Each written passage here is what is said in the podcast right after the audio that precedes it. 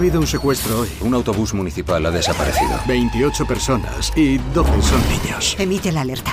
Alert, nueva temporada. La capitana Batista dice que sois los mejores. Es el momento de demostrarlo. Un equipo a Washington Square. ¡Vamos! ¿Nunca pruebas a llamar? ¿No ha llamado? Un individuo puede cambiar las cosas, pero un equipo ¡Alto, policía! hace milagros. El miércoles 20 de marzo a las 10 de la noche. Rescataremos a vuestros hijos, a cada uno de ellos. First, the bad news. SAP Business AI won't help you generate cubist versions of your family's holiday photos. But it will help you understand which supplier is best to help you roll out your plant based packaging in Southeast Asia, or identify the training your junior project manager needs to rise up the ranks, and automate repetitive tasks while you focus on big innovations. So you can be ready for the next opportunity. Revolutionary technology, real world results. That's SAP Business AI.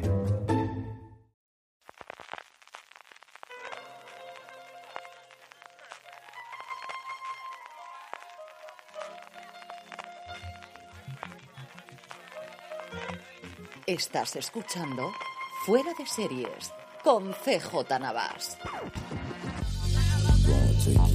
Bienvenidos a Razones para Ver, el programa de Fuera de Series donde os comentamos por qué tenéis que ver una serie siempre sin spoilers. Hoy vamos a hablar de un clásico, de un clásico que vuelve, Doctor en Alaska, que como sabéis ya vuelve a estar disponible en España en su versión remasterizada, tanto en filming, en plataformas de streaming, como en el canal En Familia. Yo soy CJ Navas y para hablar de esta maravillosa serie me acompaña Eduardo Aguilar, que debuta en Fuera de Series. Eduardo, ¿cómo estamos? Muy bien, Carlos, gracias por la invitación. Eh, y además con Doctora en Alaska. Yo creo que con esto estamos en el tope ya. Y eso siempre, siempre es un plus. Como hacemos siempre en Doctor en Alaska, vamos a hablar primero, hacer la ficha técnica, aquellos que no conozcáis la serie, comentar un poquito cómo nos acercamos y el recuerdo que tenemos de esas míticas noches de las dos cuando se veía, sobre todo en España, y posteriormente, después de poner esa también mítica sintonía, como no, eh, hablamos un poquito de los personajes, del entorno y acabamos evidentemente diciendo quién creemos que puede ver la serie. La serie duró seis temporadas, 110 episodios concretos, fue un encargo de la CBS a Joshua Brand y John Falsey, que venía a hacer St. Elsewhere, que había funcionado muy bien en Estados Unidos, y I'll Fly Away.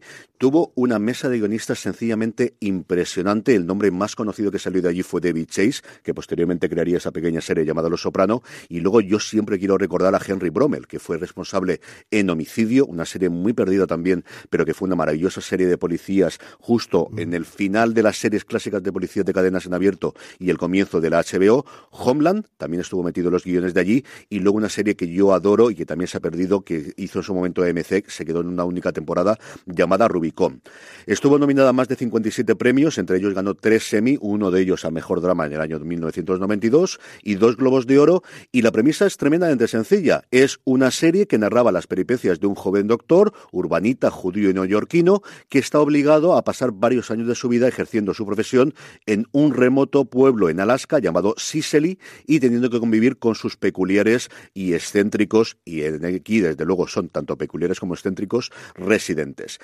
Eduard, ¿qué recuerdas tú de la primera vez que te acercaste a esa doctora en Alaska y, y- y viste la serie?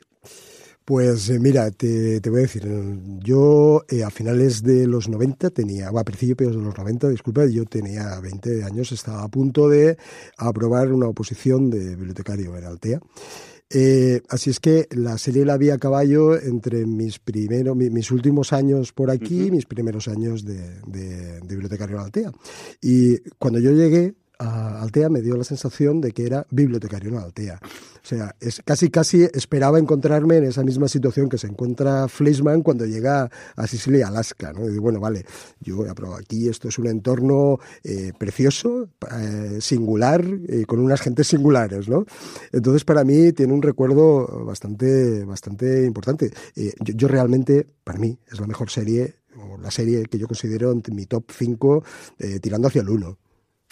Yo recuerdo las dos, recuerdo verla y luego la compré en DVD y la he visto entera y la vi en versión original, que es una cosa que con el tiempo poco a poco siempre he ido haciendo, pero recuerdo sobre todo eso, el, el- la sintonía, el alce, el alce es la imagen típica que tenemos ahí en medio, medio de, de, de Sicily y, y luego la locura de los personajes. O sea, yo es la primera serie en la que recuerdo de todo el mundo está chalado, pero son mis chalados todo el mundo está sonado, pero son mis amigos. Y ese reencuentro semana tras semana, porque entonces teníamos los episodios semanales, eh, de, de- de juntarte con gente que no tiene nada que ver contigo, pero que al final consideras una pequeña familia, que yo creo que es lo que hacía muy bien la televisión antigua. Sí, y casi eso sigue pasando. Hay muchas series que te enganchan por aquello de que quieres seguir viendo las peripecias de los personajes, aunque la serie tampoco sea gran cosa, y no es el caso. Eh, Doctor en Alaska también eh, surge en un momento muy particular, sobre todo para esta generación que estamos a caballo, bueno, estamos a caballo no, entre los baby boomers y la generación X. Yo creo que es el canto del cisne de la generación X. Eh, ese momento en el que ah, estamos a punto de llegar al cinismo, pero todavía somos ciertamente ingenuos, es el momento en el que surge una cosa que, de la que eh, tal vez ese fue uno de los problemas de la serie en su momento y por lo que tú has nombrado a David Chase, pero David Chase sabes que odia totalmente la serie. Eh, incluso si, si buscas en los créditos de la serie, en, algunas de las plataformas, no sale su nombre. Eh, y es, es, el momento en el que surge, por ejemplo, la New Age, que es algo bastante denostado con el tiempo, eh, con muchísimas razones, la gran, la gran mayoría con, muy, ciertas, pero en el caso de Doctor Alaska se puede decir que es eh, la destilación de lo mejor de ese pensamiento New Age eh, en, a principios de los 90. ¿no? Venimos de unos 80 muy particulares, muy, muy, muy crudos a nivel internacional, no tanto para nosotros, aquí en España, claro, tenemos una visión diferente, Estamos, acabamos de pasar la transición en su momento, digamos que alegre. Pero eh, venimos de la época de Reagan, venimos eh, de la época de, Margaret Thatcher en, Inglaterra, de las eh, y, esto es como decir, bueno, el mundo puede ser diferente, ¿no? Y yo, recuerdo mucho que yo creo que cuando la serie en la campaña electoral de 1992, Bill Clinton reconoció o dijo públicamente que su novela favorita era Cien años de soledad de Gabriel García Márquez. Y en Doctor en Alaska hay mucho de ese realismo mágico que era, digamos que la narrativa preponderante en ese momento a nivel internacional.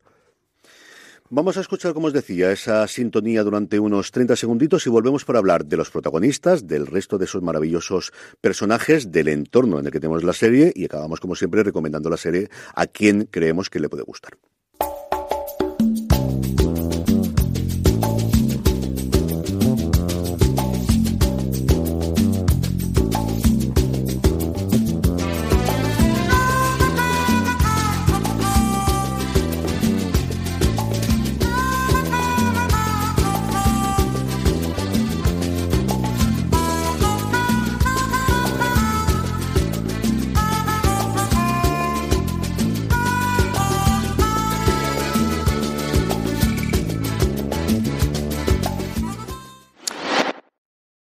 Habido un secuestro hoy. Un autobús municipal ha desaparecido. 28 personas y 12 son niños. Emite la alerta.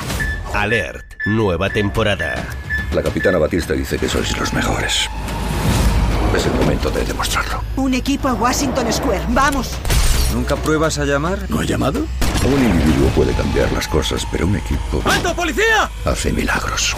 El miércoles 20 de marzo a las 10 de la noche. Rescataremos a vuestros hijos, a cada uno de ellos. It's Kaylee Cuoco for Priceline. Ready to go to your happy place for a happy price? Well, why didn't you say so? Just download the Priceline app right now and save up to 60% on hotels. So, whether it's Cousin Kevin's Kazoo concert in Kansas City, go Kevin, or Becky's Bachelorette Bash in Bermuda, you never have to miss a trip ever again. So, download the Priceline app today. Your savings are waiting. Go to your happy place for a happy price. Go to your happy price, Priceline. Estamos ya de vuelta, como decíamos, la serie inicialmente lo que plantea es Joe Fleischman, el personaje interpretado por Rob Morrow, estudió medicina con una beca a cambio de que de los, de los cuatro años de residencia se tenga que ir a Alaska. Allí la primera personaje al que va a conocer es a Maggie O'Connell, una mujer de mundo, una mujer con una maldición con sus relaciones de parejas pasadas, que es una de las cosas muy divertidas que tiene la serie, que es la que pilota el avión que le lleva hasta allí y con la que entablará esta relación de sí, ahora sí, ahora no, ahora veremos lo que ocurre, y que son quizás los dos protagonistas principales de la serie. Lo son, pero te recuerdo que realmente el, primer personaje siciliano que, con el que se encuentra Fleischmann es Ed Chigliak, que lo recoge en la parada del bus y lo deja tirado en medio de una, carretera. Eh, eso marca, yo creo que marca mucho el, contexto ¿no? y, el, y, toda la, esa idea de fondo que, hay en el, mundo, en el mundo siciliano, porque es un mundo en sí mismo. Es verdad que, al final, eh, cuando, cuando lo ves al principio no deja de ser eh, el arco narrativo de la, de la rendición del héroe, ¿no? Eh, ese Fleischmann que llega con todos sus prejuicios, eh, yo vengo de la gran ciudad, además es que se compara, no, no, no viene de Chicago, no viene de Denver, viene de Nueva York y además es un judío neoyorquino, es un Woody Allen en, en potencia, ¿no? Y, y, se topa con la naturaleza, en el, sentido más salvaje. Salvaje en cuanto a naturaleza y salvaje en cuanto a las personas que viven en, en esa naturaleza. Es verdad que el choque con Maggie O'Connell eh, supone gran parte ¿no? de, de, la evolución de la trama, porque se va jugando mucho ese tira. Eh, tira y eh, estoy aquí, estoy allá, eh, que si sí, que si no, que si no, que si sí. Eh, es verdad que hay una cosa muy singular en, el, en, en el, los guiones de Doctor Alaska y es que juegan mucho con las elipsis en el propio guion. No tanto con la estructura narrativa, sino con las elipsis en el propio guion. Por ejemplo, lo que has comentado de los, de los novios de, de Maggie, que, que, bueno, además eh, la, la, manera en, de fallecer es bastante singular, ¿no? Mm. Quedarte congelado en un glaciar, que te caiga un rayo, son cosas como muy, como muy bestias. Pero no es algo que te están contando, sino que está, eh, está por ahí, los, los personajes lo van comentando hasta que llega un momento en que te das cuenta y dices, ostras, ¿qué le pasa a esta mujer, no? Pero sí, sí, son personajes que no se puede decir que sean personajes arquetípicos, aunque, aunque surjan de un cierto arquetipo, sino que son personajes muy humanos. Eh, un poco qué es lo que hace el, el realismo mágico, es convertir lo, lo, lo extraño en natural, Los personajes de Doctor en Alaska, la gente que vive, son personas normales. Realmente se, se comportan con, con, naturalidad y con normalidad a pesar de todas sus extrañezas. Es una serie que cuando ves el planteamiento inicial dices, bueno, pues será un procedimental médico con todas las extrañezas y con un sitio distinto, pero es realmente una serie de personajes. Es una serie eh, de algo ocurre o no ocurre nada y es el día a día de Fleischman chocando con un mundo que ya estaba totalmente ensamblado y en el que él viene de alguna forma a revolucionar al mismo tiempo que él mismo va siendo poco a poco cambiado y va perdiendo esas capas de cinismo y esa capa de, de incredulidad que tiene desde el principio cuando él se presenta en este pueblo alejado del cual había sido su realidad hasta entonces. Tanto es que en el primer episodio ya te encuentras, bueno, el propio Fleischman su, eh, sufre un estendalazo. Hay un momento, no lo vamos a contar, pero hay un momento en el primer episodio en el que, en el que Fleischman ya tiene una, un primer choque con aquello a lo que, a lo que ha llegado. Y no estamos hablando de personas. Eh, es, muy, es muy significativo y que esta es una serie de exteriores hasta, hasta este momento, hasta ese momento de la producción eh, televisiva, la mayoría de las series, incluida su Némesis o, o, la serie con la que más se le relaciona, que es Twin Peaks, que también es una serie de uh -huh. exteriores, pero aún así la mayoría de las, de las tramas suceden en interiores. No es el caso de Doctor en Alaska. Sí que hay interiores, sí que hay set, sí que hay algunos espacios muy reconocibles, como el Bricks Café. Eh, pero realmente la mayoría de las cosas suceden fuera, ¿no? Eh, y eso, eso hace que Alaska en sí, aunque sabemos que no se rodó en Alaska, uh -huh. sino en el estado de Washington, en, en, en Roslyn. En Roslyn eh, eh, es una ciudad que además, una pequeña ciudad que está eh, homenajeada en la propia serie a través de un mural eh, que es el Roslin Café. Eh, también Roslin y Cicely son dos nombres de persona, son dos mujeres, son las fundadoras de, de la ciudad que eso también dice mucho, es una serie que empieza a incorporar muchas, eh, muchas ideas políticas que, que, ahora mismo están, en, están de actualidad. Estamos hablando de principios de los 90, mm. ¿no? Pero sí que, como dices, es una serie de personajes. Al final son los pequeños arcos narrativos de cada uno de los personajes los que te van captando y tú quieres saber eh, qué le pasa o cuál es el pasado y cuál será el futuro de Chris Stephens, eh, que mucha gente conoce por, por, uh, por su personaje Sexo de Sexo en Nueva York.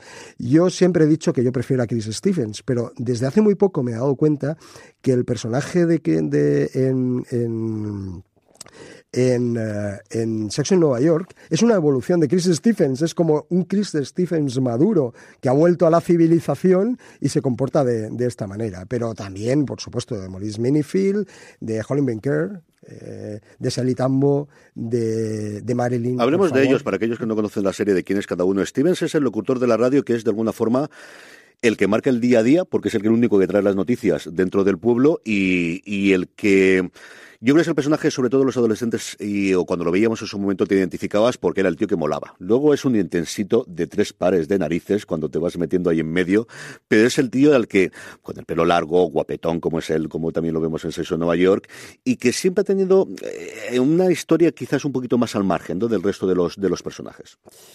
La tiene eh, es verdad que es un poco intensito. Eh, es verdad que él mismo lo sabe, o por lo menos saben trabajar muy bien en el guion del personaje. Hay un momento, no, no te voy a decir que, pero sí que más adelantada la serie, en algún momento se ríe de sí mismo, ¿no? En, algún episodio bastante, bastante claro. Pero es, tienes razón. Eh, y el tema de la radio. Es una especie de loco de la colina, joven, guapo, en Alaska, que, que, a las seis de la mañana, cuando todavía es de noche, en esa poca noche que hay en Alaska, ya está delante del, del micrófono, buscando discos y haciendo reflexiones eh, filosóficas y literarias, que dices, mmm, bueno, aparte de los cuatro o cinco protagonistas, ¿quién más va a escuchar esto en, en, en Alaska? ¿no? Es verdad, es verdad que es un personaje, pero todos los personajes tienen ese ese punto de venir de su propio universo. Uh -huh. eh, el de Holly Benker, extrampero, 60 años, proveniente de una familia francesa de, de, de señores franceses de, que habían asesinado a todo el mundo durante la Revolución Francesa, de la que él reniega. De, y que, y que además tiene una, una, esperanza de vida de 120 años, por lo tanto, tiene, sufre la, la la crisis de la mediana edad a los 60, ¿no? Eh, ¿qué, ¿qué, más, qué más eh, impresionante que eso, ¿no? Hablando de Holly, no podemos dejar hablar de, de Shelly, de su mujer, muchísimo más joven que, que, él, que llega a Sicily para casarse con otro protagonista, con otro eh, personaje, que es eh, Maurice, el rico del lugar, un antiguo uh -huh. astronauta y que invirtió y que prácticamente es el dueño pues, del periódico, de la radio y de absolutamente todo.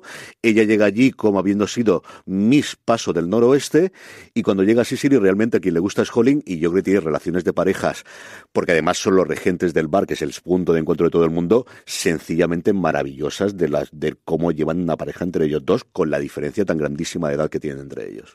Sí, y si te fijas, eh, van introduciendo en, la, en, las tramas esos elementos muy clásicos de la, de la cultura norteamericana que, que, hemos ido asumiendo con el tiempo, Mis Pasos del Noroeste, eh, la, la, beca de la, la, propia beca de, uh -huh. de, de Fleischmann, um, van introduciendo pequeños elementos que te pueden resultar extraños en algún momento, pero que en la serie resultan de lo más entrañables. Y por supuesto, el, personaje de Sally Tambo es, eh, es, esa chica de pueblo, eh, la cheerleader norteamericana por excelencia, que decide irse a vivir con un señor de 60 años, regentar un bar y además decirle que no, hijo, no, tú a mí no me has elegido. Yo he decidido estar aquí contigo porque me gusta él y porque quiero estar aquí. Es decir, desde, desde el primer instante la serie está rompiendo muchos de los esquemas sobre tópicos y arquetipos de la sociedad norteamericana. Es una serie con tonos dramáticos, una serie de personajes, pero una serie muy divertida. Y uno de los momentos más divertidos suele ser la relación entre Fleischman y su recepcionista Marilyn Warwin, que lo fundamentalmente lo que hace es callarse. O sea, de, como mucho dice un sí o un no o pocas veces más y eso saca totalmente de quicio siempre a Frisman. Marilyn eh, es una, una miembro de la, de la, de la amplia y no siempre presente eh, cultura eh, india en, en, Estados Unidos, sobre todo en el norte, y ella se comporta uh, como tal, con esa callada mirada, ¿no? que es su manera principal de actuar, pero al mismo tiempo eh, va metiendo, va metiéndole el dedo en el ojo, uh -huh. como diciendo, vale, sí, que vale, que sí, que yo soy una india de aquí del norte, pero que no me tomes el pelo, que yo, yo estoy al tanto de lo que sucede en el mundo, ¿no? Yo he visto pocas actrices, parece una tontería, ¿eh? que sean capaces de actuar tanto con la mirada, en un personaje secundario, en el cine, en, en, en las series, eh, sí, Marilyn es un impacto desde la primera vez que aparece. Cosas o momentos o, algo más que quieras eh, comentar de la serie antes de que pasemos a recomendarla, Eduardo. Dos cosas. Primera, eh, hay más personajes aparte de los que de estos que hemos dicho. El personaje de Chigliak también es un personaje hilador a lo largo de toda. Igual, igual que Chris va hablando en la radio, él tiene una mirada cinematográfica sobre la serie y aporta la mirada cinematográfica que va apareciendo poco a poco. ¿no? Eh, recordemos que, que, se cartea con Woody Allen y con Martin Scorsese, eh, poca cosa, ¿eh? y que luego aparecen personajes, eh, aparece Anthony Edwards, que dos años después sería uno de los dos personajes de Urgencias, uh -huh. junto con George Clooney. Son los dos médicos que luego aparecen en Friends haciendo de los médicos de, de Urgencias. Y, y, Anthony Edwards aparece como el hombre de la burbuja. Eh, no me acuerdo cuántos episodios son, pero van introduciendo tramas muy singulares con personajes que son episódicos o el circo que, que, viene de vez en cuando, que aparece a lo mejor dos, tres veces a lo largo de toda la serie, que son ya no personajes secundarios, sino absolutamente episódicos, pero que tienen una gran, una grandísima carga. ¿no? Eh, alguna cosilla que sí que quería, antes de que pasemos al final, y, y eh, respecto a lo que comentabas de David Chase y, de, y del gran equipo de showrunners y tal, es una serie que tiene 35 directores y 32 guionistas, uh -huh. más David Chase. Y mantiene el mismo tono. Yo siempre he pensado, y eso si quieres lo hablamos ahora después, que Doctor Alaska es eh, la Casablanca de las series. Eh, mientras que Twin Peaks es una serie de autor, uh -huh. es una serie de autor, David Lynch es una serie de autor, o eh, Ciudadano Kane es una, es una película de autor, Casablanca es un producto de la, de la industria que al final eh, por una serie de serendipias, se convierte en una de las grandes películas de la historia del cine. Doctor Alaska es lo mismo, es un producto de la industria que intenta llenar un hueco en ese momento, que, tiene una gran producción. No, es fácil rodar en exteriores como se rueda en, en Doctor Alaska. Eh, tener un, una, una mesa de 32 guionistas o 35 directores. Es un producto de la industria, de CBS. Pero ese producto de la industria se acaba convirtiendo en una obra de arte. Sí, tiene el problema de que tenías que irte a muy lejos y a día de hoy eso se está más acostumbrado, pero rodaban muchas veces al año, como decíamos antes, en el estado de Washington con mucho frío y eso hacía que tenían una rotación muy, muy frecuente de los guionistas que yo creo que no se nota. No notas un bajón de no guion un... de una temporada a otra como puede ocurrir en otras eh, ficciones cuando se marcha el showrunner o cuando se maltan algunos de los, de los eh, guionistas de temporada a temporada. Eduardo, ¿a quién recomendamos al Doctor en Alaska? ¿A quién tiene que ver Doctor en Alaska? ¿A quién le va a gustar Doctor en Alaska? Eh, sinceramente, todo el mundo. a ver, Doctor en Alaska tiene dos componentes principales. Uno es la revisitación, ¿no? Eh, tenemos el componente nostálgico. Yo no paro de ver en redes una gran cantidad de gente que tenía entre 14 y 25 años cuando se emitió por primera vez, que tiene un grandísimo. Pero es una serie que deja, salvo casos muy. salvo los David, los David Chase del, del que opinan que es pretenciosa, que no es suficientemente cínica y que prefieren una serie con, eh, con más. Eh, eh, drogas, violencia y sexo para mostrar lo que tiene que mostrar, pues Doctor Alaska no lo hace, no lo hace visualmente. Uh -huh. Sí lo hace en, en, en, las tramas, sí lo hace en lo que están contando. Es eh, muy potente en lo que está contando, ¿no? Y no vamos, no vamos a entrar en ningún detalle para no desvelar, pero es muy potente en lo que, en lo que está contando. Pero que deja, es una serie que no sé, bueno, sí, por esta serendipia que comentábamos, eh, deja un regusto amable. Y como deja un regusto amable, la gran mayoría de las personas que la vieron en su momento tienen ganas de volver a verla. Ahora, ¿qué le puede aportar a, a, a nuevos eh, espectadores? Pues una vez que ya estás, entre comillas, formado en toda la cultura de las series de la cual esta serie es una de las eh, iniciales, ¿no? De la explosión de este momento, que luego un poco con Los Soprano, ya, que, donde está el propio David Chase, ¿no? Eh, pues con todo eso, cuando ves esta serie, te das cuenta, o cualquiera se puede dar cuenta, de dónde surge lo que estamos viendo ahora. Y cómo, como tú bien dices, durante seis temporadas eh, se puede mantener el nivel incluso cuando desaparecen algunos de tus elementos principales, como fue el caso eh, hacia yo creo que las dos últimas temporadas en las que Fleisman, el personaje Rob Morrow, decide no continuar en la serie. Parece ser que era un tipo bastante difícil. Rob Morrow siempre ha tenido el caché de que es complicadito trabajar con él. Pues aquí parece ser que lo fue bastante y, y él desapareció de la serie. Eh, intentaron sustituirlo con Paul Provenza, también con otro médico, que ahora este creo que venía de Miami, también un poco a, a, haciendo este choque, y con Terry Polo uh -huh. como, como, su esposa. Eh, funcionó hasta cierto punto. Funcionó porque en ese momento la serie ya era una serie de personajes. Era una serie de personajes un poco daba igual. Ya, se había pasado esa fase en la que la importancia estaba entre la tensión sexual no resuelta entre Fleischman y, y Maggie eh, o si Fleischman volvía o no volvía a Nueva York. Es verdad que hacia el final se vuelve, yo no voy a decir excesivamente onírica, pero bueno, al final el título original es Northern Exposure, que es algo así como la exposición a la aurora boreal, ¿no? A la exposición a las luces del norte. Y, y, eso, eso es un poco lo que es el final de la serie. Pero la serie se aguanta muy bien hasta ese final eh, un poco buscado.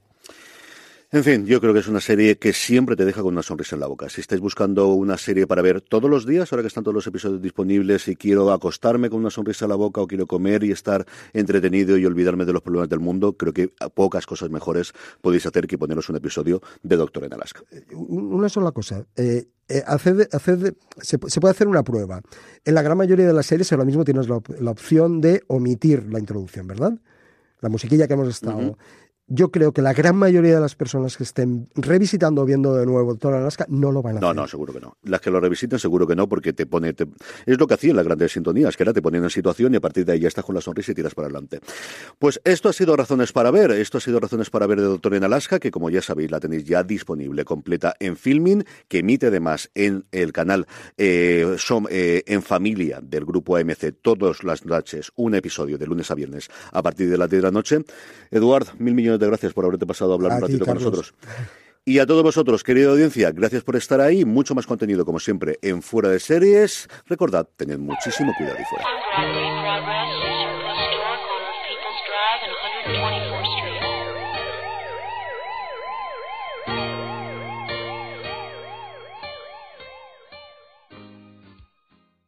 Ha habido un secuestro hoy. Un autobús municipal ha desaparecido. 28 personas y 12 son niños. Emite la alerta. Alert, nueva temporada. La capitana Batista dice que sois los mejores. Es el momento de demostrarlo. Un equipo a Washington Square. ¡Vamos! ¿Nunca pruebas a llamar? ¿No ha llamado? Un individuo puede cambiar las cosas, pero un equipo... ¡Alto, policía! Hace milagros. El miércoles 20 de marzo a las 10 de la noche. Rescataremos a vuestros hijos, a cada uno de ellos.